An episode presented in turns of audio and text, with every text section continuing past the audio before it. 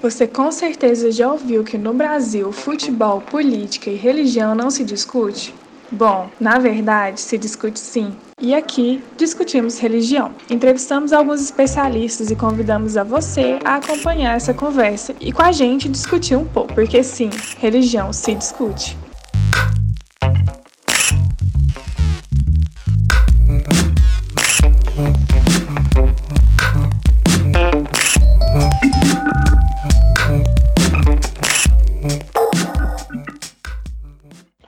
Discussão sobre gênero vem permeando discursos e debates na atual sociedade.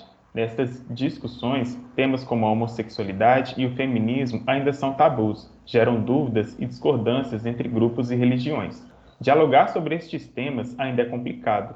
Mesmo com os avanços em algumas religiões, existem preconceitos e barreiras a serem quebradas.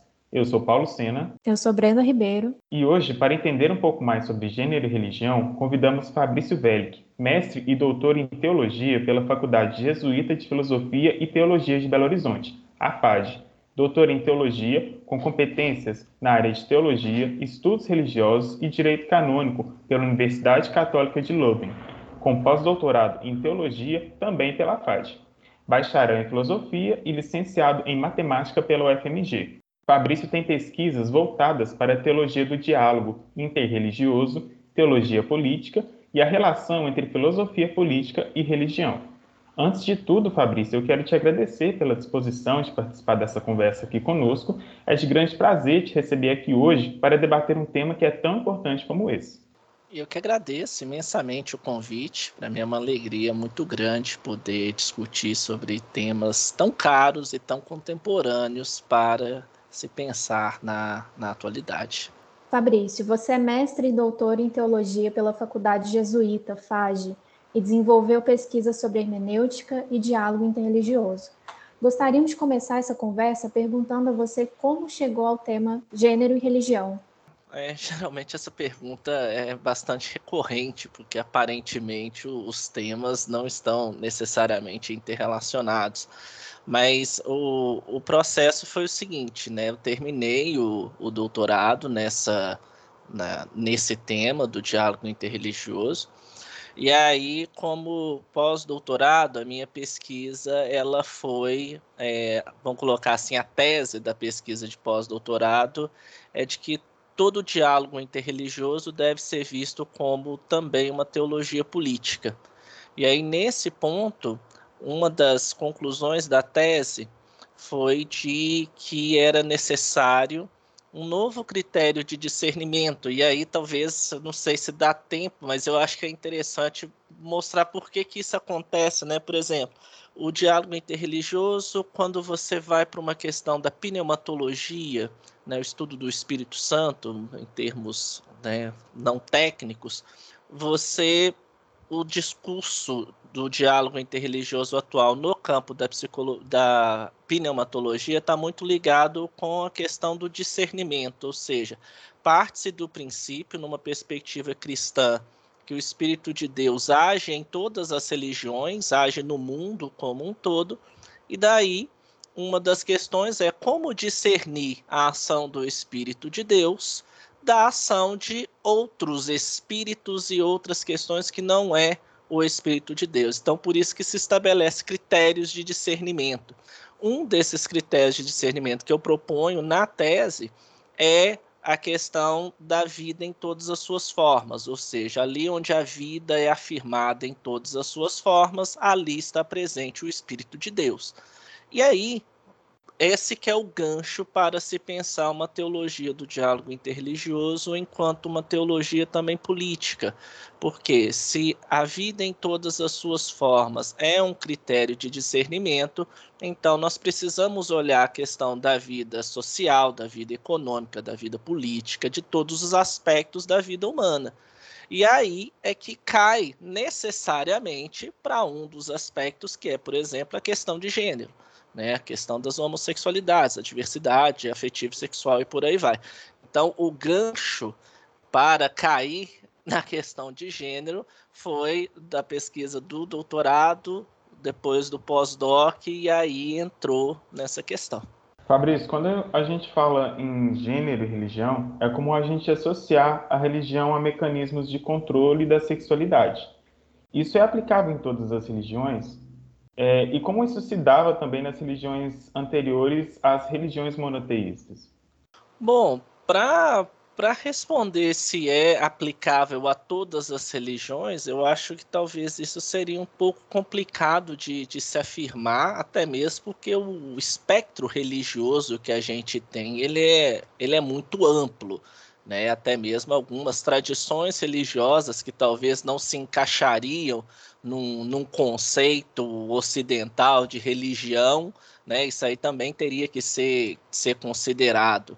Então, a questão do controle da sexualidade, eu não acredito que isso seja aplicável a todas as religiões, talvez mais as religiões de cunho é, teísta, monoteísta principalmente, porque, por exemplo, nas sociedades é, politeístas antes do cristianismo, você havia toda uma, até mesmo uma, um incentivo a esse tipo de coisa. Basta a gente lembrar, por exemplo, dos cultos é, de prostituição cultural que havia nas sociedades, tanto em torno de Israel, quanto, por exemplo, as sociedades gregas. Então, essa questão da sexualidade propriamente, enquanto certo tabu, vamos colocar assim, né? Isso surge muito mais e talvez no Ocidente, principalmente, muito mais depois da é, do cristianismo enquanto religião oficial do Império Romano e por aí vai. Então, esse controle da sexualidade, e é curioso perceber porque esse conceito de sexualidade, por exemplo, é um conceito muito moderno para se aplicar a religiões é, pré-modernidade. Então, se você pega o texto bíblico, por exemplo, que talvez é um dos mais conhecidos, né? A questão da sexualidade, ela nem se coloca, porque tanto homem quanto mulher ali não são vistos como é, sujeitos com uma característica sexual, com coisas como a sexualidade, uma identidade. Isso é, são conceitos totalmente que não existem no texto bíblico. É muito mais uma função social que o homem teria naquela sociedade, uma função social que as mulheres teriam naquela sociedade, e pronto. Então, essa tara com as questões de sexualidade, isso é muito, eu diria, talvez, pós-século XVI, XVII, que aí se começa, né? Todos esses estudos e esses tabus todos em questão de definição de gênero, de ah, o sexo tem que ser assim, a sexualidade é desenvolvida dessa forma. Então eu diria mais isso. A, anterior ao, ao monoteísmo, não é uma preocupação, né? Essa questão, mas havia, se a gente quiser colocar em termos modernos, uma talvez uma liberdade sexual muito maior e muito menos controlada tanto pelo, por indivíduos, quanto pelo Estado, quanto por estruturas eclesiais do que hoje em dia. Isso sem dúvida. No caso do cristianismo, a gente percebe que na maioria das igrejas as mulheres elas não ocupam funções na hierarquia. Na sua avaliação, o que explica essa subrepresentação das mulheres em cargos de destaque, já que a maioria dos fiéis é formada justamente por mulheres? Bom, essa pergunta eu acho extremamente interessante, porque, por exemplo, vamos pegar uh, o próprio cristianismo mesmo, né? A pergunta é sobre o cristianismo, então vamos falar sobre ele. É, por exemplo, se a gente pega os, os evangelhos, as mulheres serviam Jesus no seu ministério, as mulheres estavam entre os discípulos, entre os primeiros apóstolos e apóstolas. Paulo mesmo, quando está escrevendo a diversas igrejas, ele saúda várias mulheres que exerciam lideranças nessas igrejas. As mulheres foram as primeiras testemunhas da ressurreição de Cristo, de acordo com o Evangelho de Marcos, por exemplo. Ou seja, todo o texto bíblico, né, principalmente o Novo Testamento, ele dá muito valor à questão das mulheres. Então, esse desvirtuamento da, é, do local da mulher no cristianismo é algo que já começa desde o início do cristianismo propriamente dito, certa disputa de poder entre alguns apóstolos e algumas apóstolas. Então a gente precisa lembrar que naquele tempo, ainda mais do que hoje, a sociedade era extremamente machista, patriarcal e por aí vai.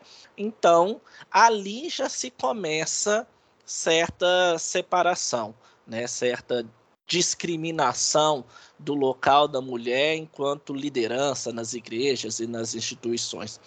Com o passar do tempo, isso vai se é, solidificando, né, com é, a hierarquização da igreja, a criação de uma igreja enquanto instituição, a, depois a igreja enquanto religião oficial do império, toda essa estrutura eclesiástica que vai se formando no cristianismo dos primeiros séculos, vai excluindo as mulheres, e aí é com as criações de alguns dogmas, como por exemplo na, na Igreja Católica, né, você tem a questão dos bispos, dos padres, e que isso, por ser um ministério de Jesus e dos apóstolos, então estaria restrito aos homens, as mulheres deveriam ajudar de outras formas que não esses cargos. Ou seja, percebam que uma coisa que não tem nada a ver com o que os evangelhos vão falar, com o que Paulo vai dizer, isso vai se consolidando na tradição do cristianismo.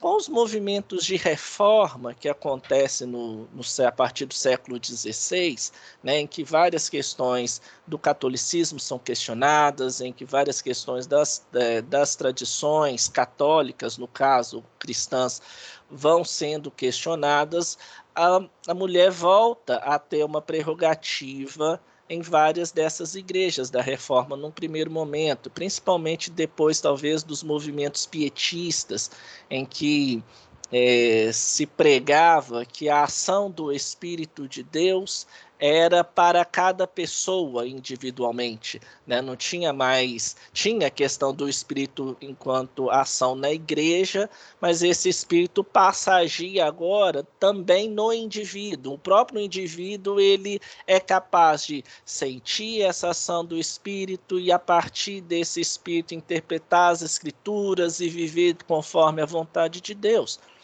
Esses movimentos dão origem né, a grosso modo, eles vão estar na origem dos movimentos pentecostais que vão surgir nos Estados Unidos no início do século XX, e esses movimentos pentecostais dão uma abertura imensa à questão do feminino, tanto que na maioria das igrejas evangélicas de matriz pentecostal, algumas históricas também já tem isso, mas nas pentecostal você vê isso muito forte, o papel da mulher enquanto pastora, enquanto líder, enquanto líder de comunidade, fazendo todo o tudo que um homem pode fazer, as mulheres também podem fazer nessa igreja. Não há nenhum tipo de restrição. E na maioria das igrejas protestantes isso acontece. Talvez a Assembleia de Deus isso não aconteça, né, que é um, um ponto talvez fora da curva, muito talvez por influência dos, do, dos primeiros pastores suecos que foram quem né, construíram essa, essa igreja e por aí vai. Mas é, é curioso notar que em meio pentecostal, essa subrepresentação das mulheres ela não ocorre talvez com tanta força, tirando nas Assembleias de Deus, né? mas nos movimentos pentecostais não há essa subrepresentação, pelo menos eu não consigo ver dessa forma, eu consigo ver um papel bastante preponderante das mulheres nessas igrejas. Mas nas igrejas, por exemplo, na igreja católica, isso é bastante perceptível. Né? Você não tem bispas, você não tem uma mulher conduzindo a Eucaristia enquanto padre, né? Você não tem isso. Então, e aí, logicamente, tem toda essa. É, a gente sempre fala né, que o cristianismo ele anda a passos muito lentos. Então, tem tido certos movimentos visando isso, até mesmo o Papa Francisco agora tem tido algumas atitudes nessa em colocar mulheres em alguns cargos que normalmente não se tinham, mas ainda muito lentamente no catolicismo, enquanto os movimentos protestantes eles talvez já estejam um pouco mais adiantado nessa questão, mas ainda com um longo caminho a seguir. Atualmente, Fabrício, a gente observa que tanto no contexto católico quanto também no âmbito protestante, a emergência de uma teologia feminista. De uma maneira geral, o que essa teologia ela propõe? Ah, sim, a, a teologia feminista, em, logicamente, em linhas bem gerais, né? Porque aqui né, a gente está dando só um estereótipo, vamos colocar, da teologia feminista, mas como o próprio nome já diz, né, ela vai tentar fazer uma leitura muito bem sucedida. Né? Recomendo demais a leitura de teólogas feministas, porque tem muita coisa muito interessante, mas a rigor, né, a grosso modo, o que elas tentam fazer é justamente partir de uma leitura do texto bíblico não mais ancorado na, nas premissas de uma teologia de cunho patriarcal e machista, mas lê né, tanto o texto bíblico como toda a teologia a partir do feminino, a partir dessa de toda a construção né, de uma teoria feminista, mas também percebendo no próprio texto diversos mecanismos de exclusão que foram né, sedimentados na construção do próprio texto bíblico, nas narrativas do texto bíblico e, logicamente, tentando fazer uma releitura disso para trazer a teologia para uma perspectiva mais contemporânea e que leve em conta o feminino. Então, a grosso modo, seria essa a proposta de uma teologia feminista. Você pode citar para a gente algumas teólogas feministas ou alguma obra que você acha interessante? Bom, tem talvez uma das mais. É, duas, talvez, das mais importantes teólogas feministas que eu acho que seria muito interessante conhecer. Uma é Ivone Gebara. A Ivone Gebara, no Brasil, é talvez uma das grandes referências da teologia feminista aqui. Né? Ela é, se eu não me engano, ela é freira, mas ela tem um trabalho muito sólido com isso. E uma teóloga é, essa é professora em Harvard, que é a Elizabeth Schussler Fiorenza. E ela, talvez, ela no campo da exegese bíblica é uma das mais, é, não famosas, mas uma das grandes referências no que trata a questão da hermenêutica feminista, hermenêutica bíblica feminista. Então são duas autoras que eu recomendo fortemente, se alguém tiver interesse que leia, tanto Ivone Gebara quanto Elizabeth Schussler é, Fiorenza. Dos textos da Fiorenza há vários traduzidos para o português já, então não é difícil de achar. Outra pauta recorrente nessa discussão sobre gênero e religião é relação muitas vezes tensa e permeada por polêmicas da religião cristã com indivíduos pertencentes ao grupo LGBTQIA+. Porque a homossexualidade não é, muitas das vezes, bem vista nas igrejas e, em alguns casos, até mesmo demonizada. Bom, aí, logicamente, como a igreja faz parte da sociedade como um todo, né, e a sociedade que nós vivemos é uma sociedade machista, patriarcal, como todo mundo bem sabe. Então, a homossexualidade, como comumente ela é vista pelo homem médio como um desvirtuamento da masculinidade como ela deveria ser, né, que é o conceito de masculinidade hegemônica, há uma forma específica de ser homem, há trejeitos próprios, há formas de se comportar, e aí todo grupo né, que foge a essa masculinidade hegemônica, como todo o processo de identidade de grupo, né? Você precisa separar o que não pertence a, a, ao seu grupo, condenar isso como algo né, pernicioso, que atenta contra e por aí vai, para depois poder é, discriminar, violentar e por aí vai. Né? Esses processos de identificação, de identidade de grupo, ocorre muito isso. No caso da homossexualidade, não é diferente. Né? Quando a gente, por exemplo, é, e aí, quando a gente vai para o ambiente cristão, né, que é o foco da pergunta, né, porque o movimento cristão muitas vezes trata com essa com uma discriminação com relação aos homossexuais, a toda a diversidade afetiva e sexual, é curioso perceber porque grande parte dessa discriminação vem primeiro por uma leitura errônea do texto bíblico, o que é muito comum, na verdade. Se vocês, para vocês terem uma ideia, talvez em todo o texto bíblico que é composto de e aí tem uma diferença, né? No, na Bíblia protestante são 66 livros, na Bíblia católica são 72. Então, 73, quer dizer, mesmo com essa diferença, se você pega o conjunto dos textos bíblicos como um todo, talvez você vai achar, sei lá, quatro textos, cinco textos que vão tratar de relação de homens com homens, e curiosamente, só trata de relação de homens com homens no texto bíblico, não trata de relação de mulheres com mulheres. Então, nesse sentido, se for fazer uma leitura totalmente descontextualizada, horrível do texto bíblico, a igreja cristã deveria fazer o seguinte: olha, então sexo de homem com homem é pecado, sexo de mulher com mulher não é pecado já que na Bíblia só fala de sexo com homem com homem, então se não fala, tá tudo liberado. Né? Se fosse ser coerente com esse tipo de leitura, então não haveria problema nenhum na questão lésbica, né, propriamente dito.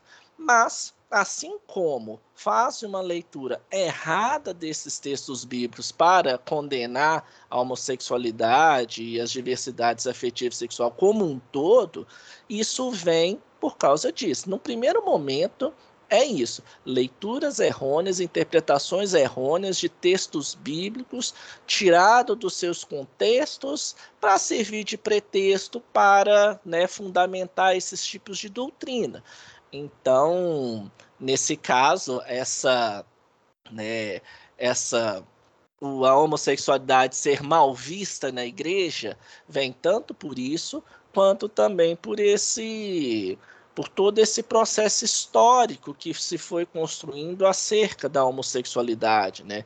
Se você pega quando da criação do termo, se eu não me engano, no século XIX, 1800 e pouquinho, foi a primeira vez que o termo surgiu, fruto de um, se eu não me engano, um médico alemão, e aí surge justamente essa questão dessa de avaliar o sexo como somente biológico né? E aí definir as funções e definir os papéis de gênero com base numa questão biológica e toda essa história que acredito que todo mundo já conhece muito bem, mas lembremos, né? Todo discurso histórico ele é usado para é, definir uma, uma pauta na maioria das vezes hegemônica, né? Então quando isso acontece, isso vai é, se consolidando e o cristianismo também já pega, e aí principalmente o cristianismo do século XIX, né, vai pegar esses discursos é, biológicos, medicinar, é, médicos e por aí vai, aliar isso a um texto bíblico né? Que é muito comum, todas as heresias têm base bíblica. E aí pronto, aí você tem um casamento perfeito. Vai falar: olha, tá vendo? A medicina está confirmando aquilo que o texto bíblico já falava há 2.500 anos e por aí vai. Ou seja, toda essa construção que hoje a gente vê nos movimentos cristãos como um todo de rechaço da homossexualidade tem a meu ver, essas duas fontes. Né, uma leitura errônea do texto bíblico e uma consolidação dos papéis de gênero já é, com base em descrições médicas e por aí vai. Então, Eu acho que talvez um dos caminhos, uma das chaves de leitura para identificar isso seria talvez essas, esses dois pontos. Essa questão da leitura errônea que você falou para gente, ela também pode ter relação em questão da tradução também?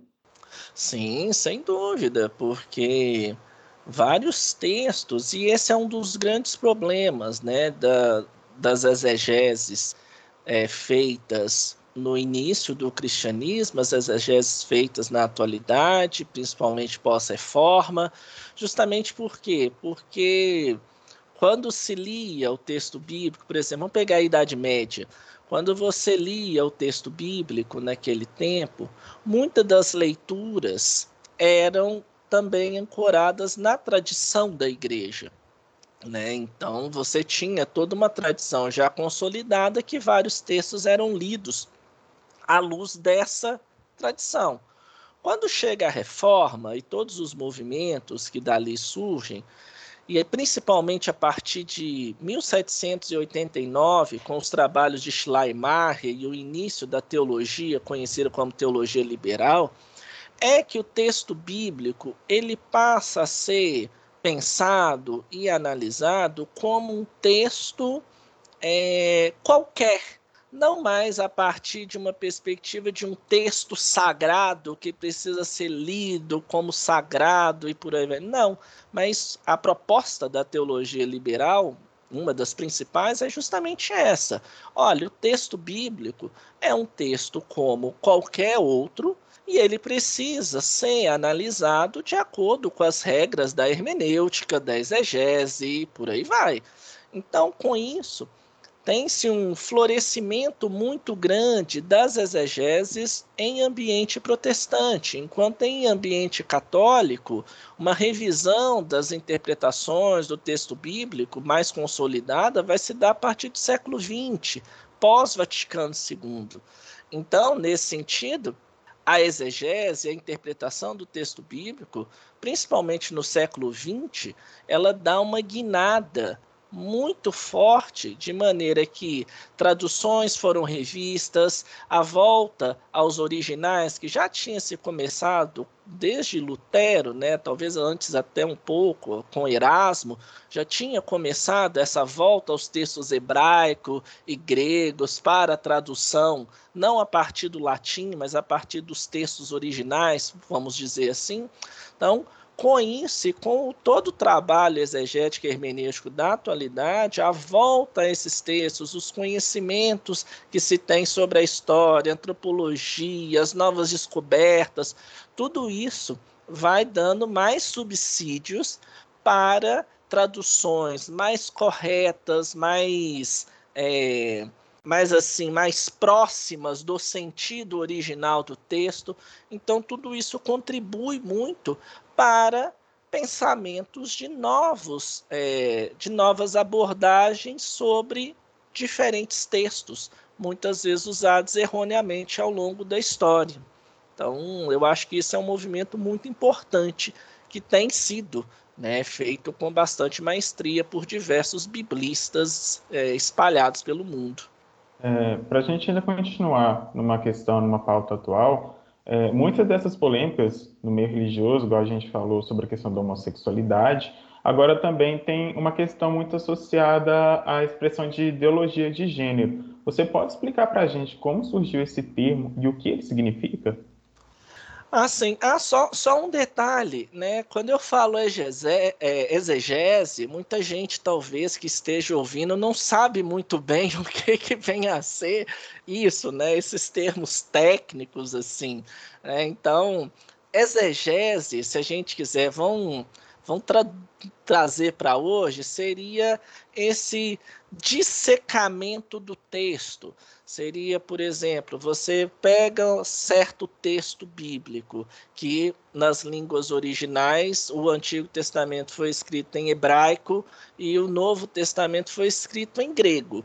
Então, quando você vai fazer vai fazer uma leitura séria do texto, quando você pega o texto grego, a exegese seria justamente você pegar aquela palavra, ver o que, que ela quer realmente dizer naquele contexto, para a partir dessa construção do texto, desse dissecamento do texto, conseguir compreender o que, que o texto quis dizer no seu contexto original. A partir daí é que se começa né, essa transição hermenêutica do texto, ou seja, olha, o texto naquele contexto, no seu sentido original, quer dizer isso, isso e isso. Mas como nós podemos ler esse texto hoje. Por quê? Porque o contexto daquele texto é diferente do contexto de hoje. A gente não pode simplesmente pegar um texto aqui que está sendo escrito lá para a galera que está lá no século I e falar: Ó, oh, tá vendo?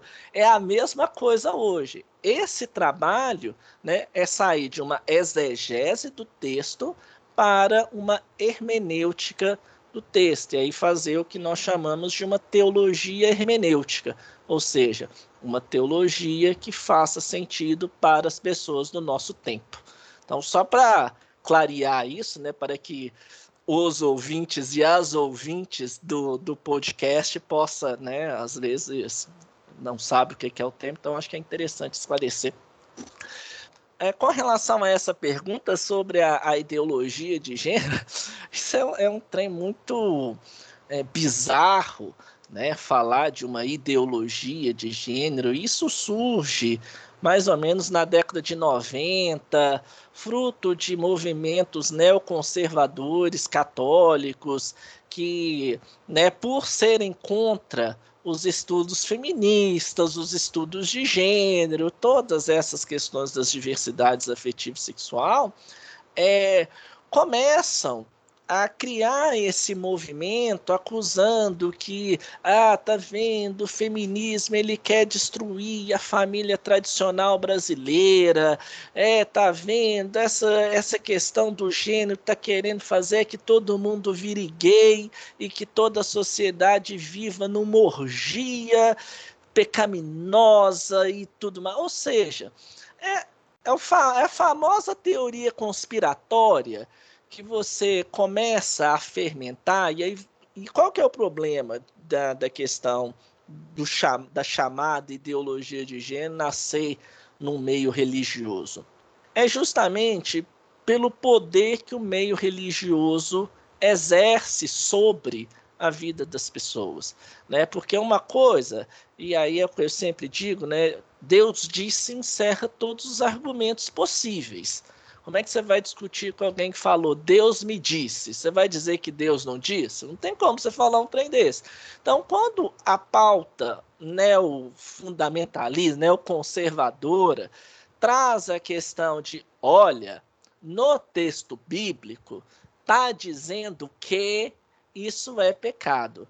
Então, uma teologia que está pensando nessas questões, ela, na verdade, ela quer desvirtuar o povo do verdadeiro sentido das escrituras, daquilo que Deus quer que o ser humano faça e por aí vai. Não, homem tem que ser homem, mulher tem que ser mulher, Deus criou assim e vai nessa linha. Esse é o grande perigo. Por quê? Porque as pessoas, né, em sua maioria, as pessoas que estão dentro das comunidades religiosas, elas geralmente não têm um estudo aprofundado do texto bíblico e geralmente acredita naquilo que o padre, naquilo que o pastor, naquilo que a pastora vão dizer que é porque ainda se tem no imaginário popular de que o padre está mais próximo de Deus do que as pessoas da comunidade, que o pastor tem uma hotline com Deus e aí ele pode fazer uns esquemas, ele ouve a voz de Deus mais audível do que o resto da igreja.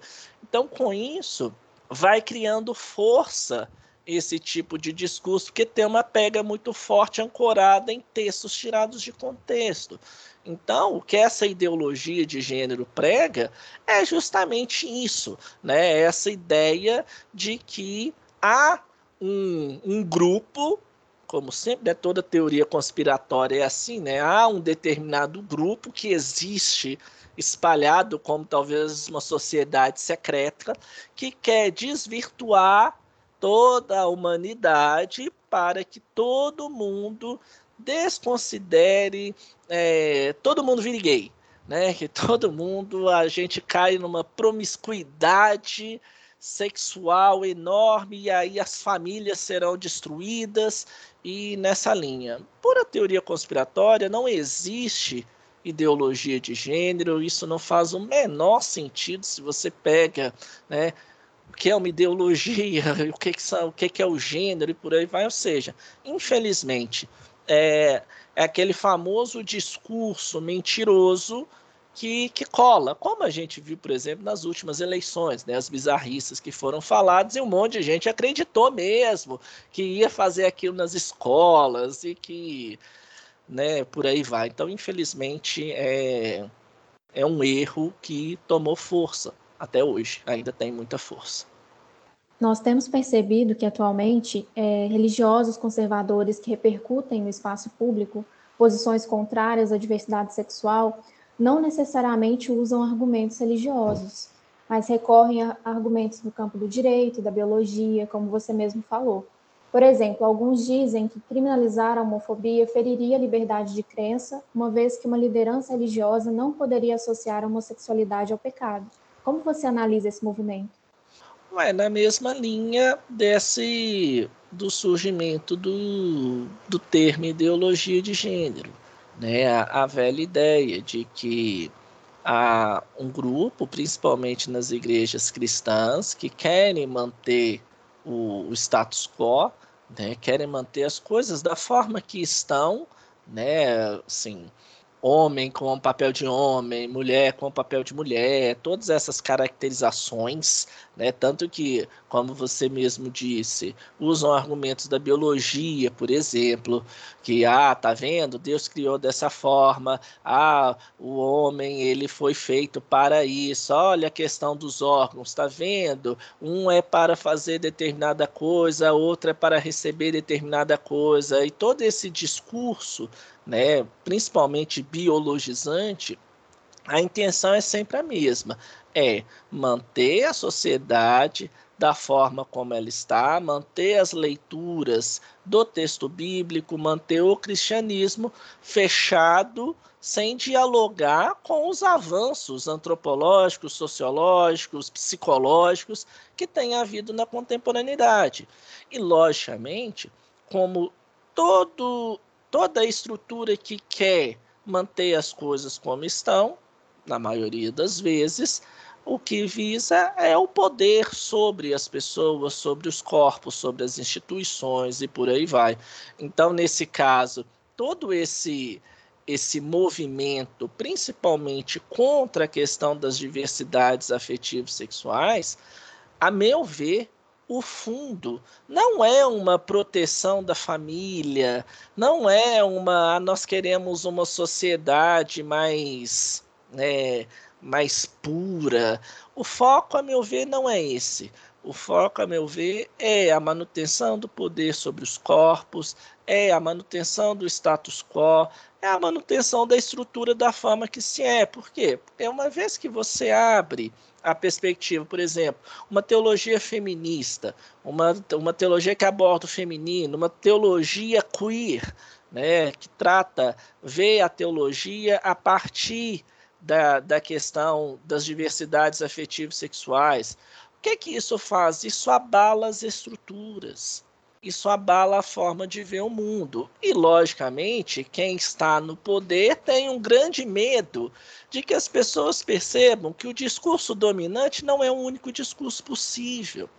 Aí o caminho é natural, né? Ao longo de toda a história, isso não é um movimento hoje, não é criatividade de hoje fazer isso. Não, ao longo de toda a história, a gente, a gente sempre tem isso, né? Você inspira medo para manter poder. Né? Maquiavel já falava sobre isso lá no século XV. Então, eu acho que vai muito nessa via. Por isso que esses é, esses discursos, eles tentam, ó, já no campo religioso, isso já não está tendo muita pega, porque nós vivemos numa sociedade pós-cristã. Muita gente hoje nunca leu uma página do texto bíblico. Tem pessoas que desconhecem totalmente. Você fala assim, Livro de Oséias. Você fala, Oséias, ó que legal, um escritor novo. Qual que é o sobrenome dele para eu caçar aqui? Aí você fala, não, jovem, Oséias, profeta lá do Antigo Testamento, não, nunca ouvi falar desse cara. Ou seja, nós vivemos numa sociedade para o qual o texto bíblico, a religião cristã como um todo, ao mesmo tempo que tem uma influência na sociedade, já não faz mais parte do ambiente de criação de muita gente, principalmente dos mais jovens né? A galera, sei lá, nasci em 2010.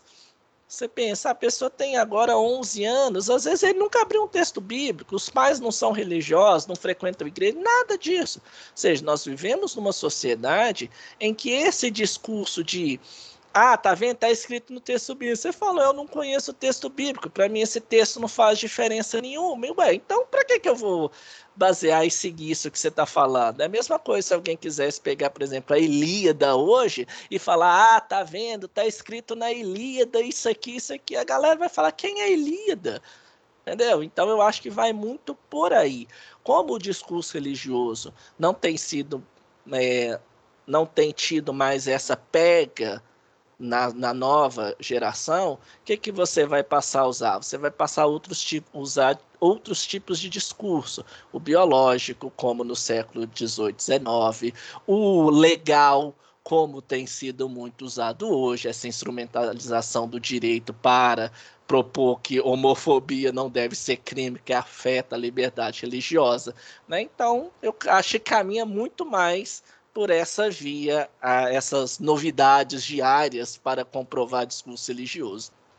É, embora seja uma visão majoritária, essa perspectiva que aborda a homossexualidade como algo contrário à vontade de Deus, ela não é unânime dentro do próprio cristianismo.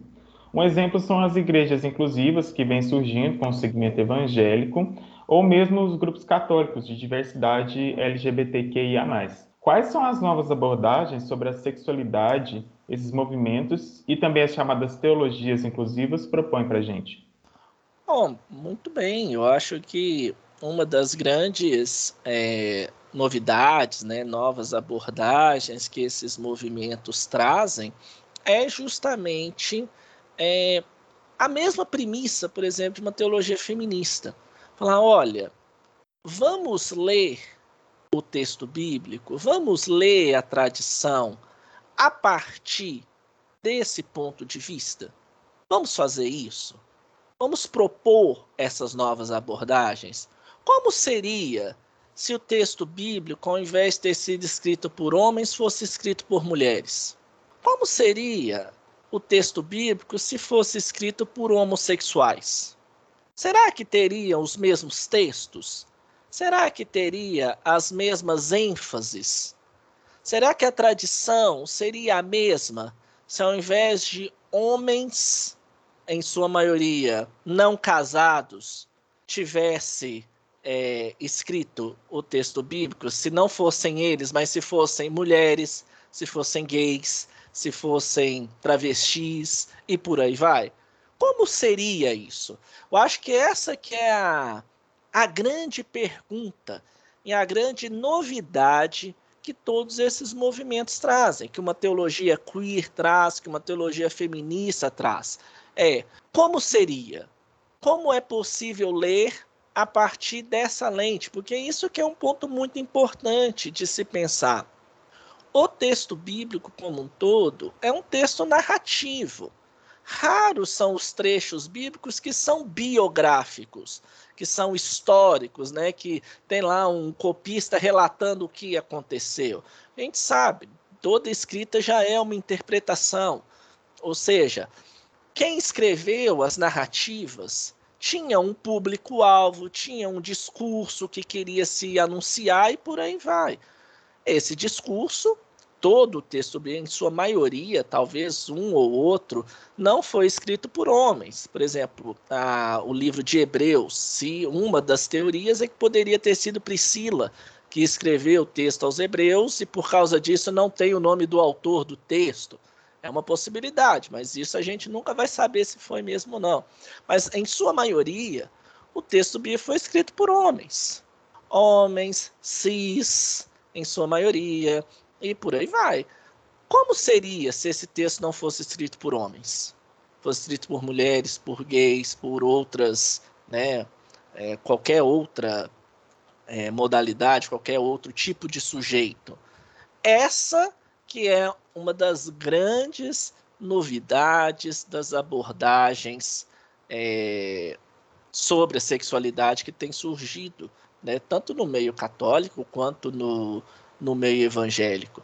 Então, acho que essas novas abordagens, as novidades delas são justamente isso.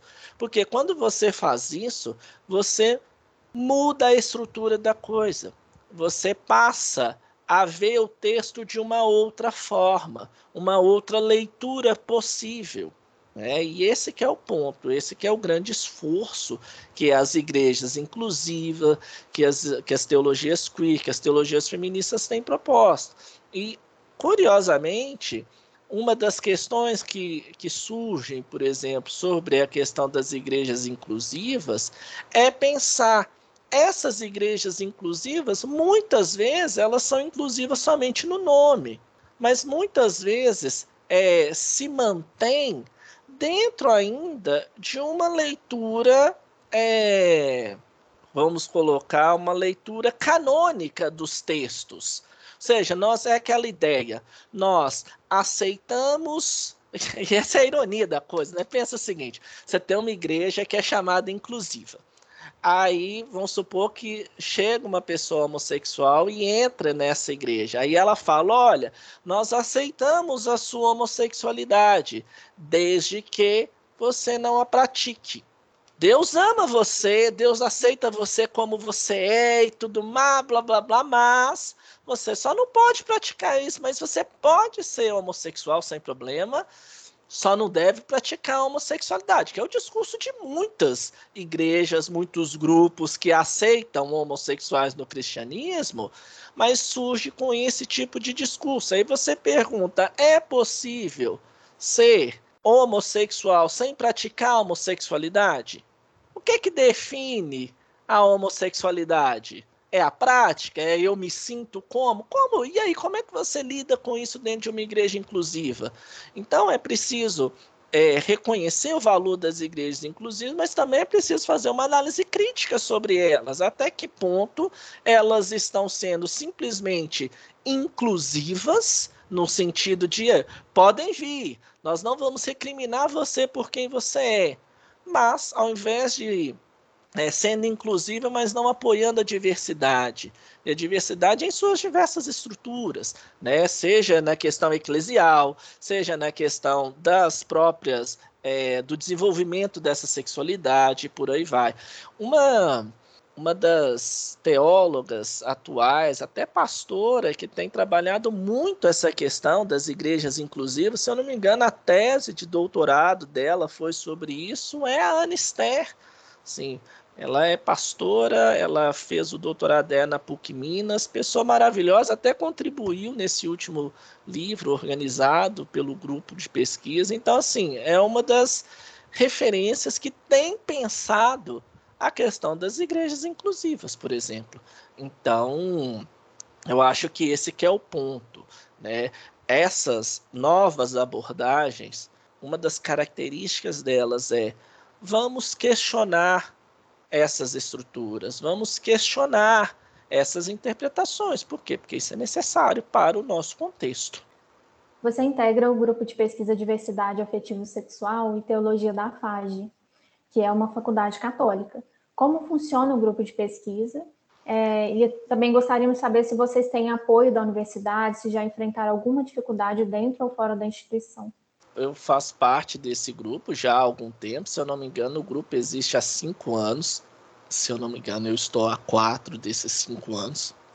Bom, o grupo de pesquisa, né, uma das perguntas é como funciona o grupo de pesquisa. Ele funciona da mesma, da mesma forma que todo grupo de pesquisa geralmente funciona dentro das universidades brasileiras. Né? A gente se reúne de mais ou menos com uma média de 45 em 45 dias e a gente, nessas reuniões, a gente geralmente tem algum tema ou algum texto que nós é, estamos estudando, e a partir desse encontro a gente vai discutir né, questões é, teóricos, conceituais, pastorais, que vão tentar de alguma forma como que aquele texto pode contribuir para um cristianismo que pensa a questão da diversidade afetiva e sexual. Né? Então o grupo ele se reúne periodicamente, num primeiro momento para discutir isso, num segundo momento para propor é, atividades que a gente pode fazer, né? Às vezes alguma jornada, algum simpósio, algum evento que possa dar alguma notoriedade ao que o grupo tem trabalhado, muito numa perspectiva de publicização da ciência, né? Que é negócio, olha, se a CAPES está investindo nessa faculdade, nesse grupo de pesquisa, qual que é o retorno que nós temos dado para a sociedade? Então vai muito nessa linha, né? O funcionamento do grupo é mais ou menos assim. O apoio da FAGE ele é bastante é, forte, assim, a FAGE como um todo, ela tem apoiado muito o grupo de pesquisa desde o nascimento, é, focado muito em reconhecer que, olha, é um grupo de pesquisa, é um grupo de teólogos e teólogas e pessoas que não são da teologia também, porque o grupo é bastante heterogêneo, né? Tem desde jornalista até psicanalistas no grupo. Então, é, a universidade apoia porque reconhece que, olha, é um grupo que está pensando teologicamente, está avançando na questão teológica. Então, nós temos que apoiar sim. Com relação a gente já tem enfrentado alguma dificuldade dentro da instituição, não. A gente nunca teve, pelo menos que eu tenha conhecimento. Claro, eu não sou o líder do grupo de pesquisa, né? O líder é o professor Hélio Gasda da FAG, né? Porque precisa ser vinculado à, à faculdade para poder ser o líder do grupo. Então, que eu saiba, até hoje não chegou para nós nenhuma resistência interna da FAGE com relação a isso. Muito pelo contrário, há sempre um apoio muito grande aos eventos, às publicações e por aí segue. Fora da instituição, aí sim, já, já teve de tudo. Já teve instituições que fizeram vídeos no, no YouTube, no canal deles, falando contra aquele grupo de pesquisa que está desvirtuando o catolicismo, o real catolicismo. Já teve evento que foi, esse mesmo grupo foi lá, ajoelhou e começou a orar e rezar contra aquele evento, falando que aquele grupo era não sei o quê. Alguns textos que eu escrevo no Dom Total, porque eu sou colunista do Dom Total também. E aí alguns textos que eu escrevo abordando essa questão da sexualidade, falar, ah, tá vendo? Você quer desvirtuar o decálogo e você quer trazer é, a discórdia no meio do povo. Já aconteceu de tudo, de fora da instituição. Assim, pensa em alguma coisa, já deve ter acontecido com relação ao grupo de pesquisa. Então, a resistência é muito grande. Justamente todas essas manifestações vieram de grupos conservadores, fundamentalistas, como sempre. Fabrício, é, a gente gostaria que você falasse um pouco sobre o livro Experiências de Diversidade Afetivo Sexual e de Gênero, Perspectivas do Diálogo, que é organizado por você. É, o que o leitor ele pode encontrar nessa obra? Ele é fruto dos trabalhos do grupo de pesquisa, né, ao longo desses quatro anos, né, cinco anos de grupo, diversos eventos foram feitos, diversas pesquisas foram feitas, mas elas nunca tinham sido, sim, publicadas em um formato de livro, né? Vários artigos científicos, várias pessoas publicaram assim, avulso, né? Em avulso e por aí vai. E aí surgiu a ideia de, de falar, poxa, vamos fazer um livro para, sim, realçar essa pesquisa, para publicizar essa pesquisa, para trazer novos olhares sobre a questão da diversidade afetiva e sexual. Aí o grupo, logicamente, né, nós topamos fazer essa, essa empreitada. Eu entrei como, como organizador do, do livro. Então, o livro ele é uma coletânea de textos né? São, se eu não me engano, são 10 capítulos.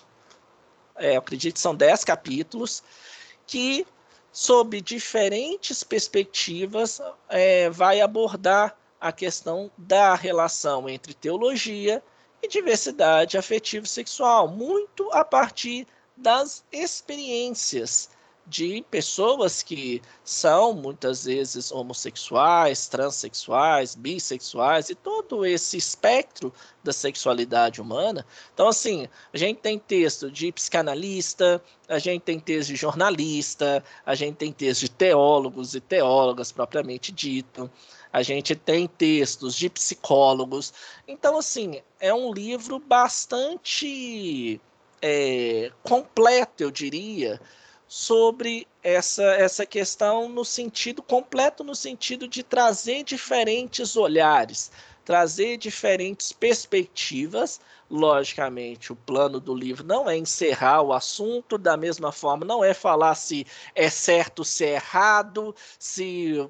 Não, até mesmo porque essa não é uma tema de pesquisa, não tem questão valorativa nenhum nisso, mas é justamente trazer diferentes olhares sobre essa questão. Como que a teologia pode, a partir desses diferentes olhares, pensar a questão da diversidade afetiva sexual hoje.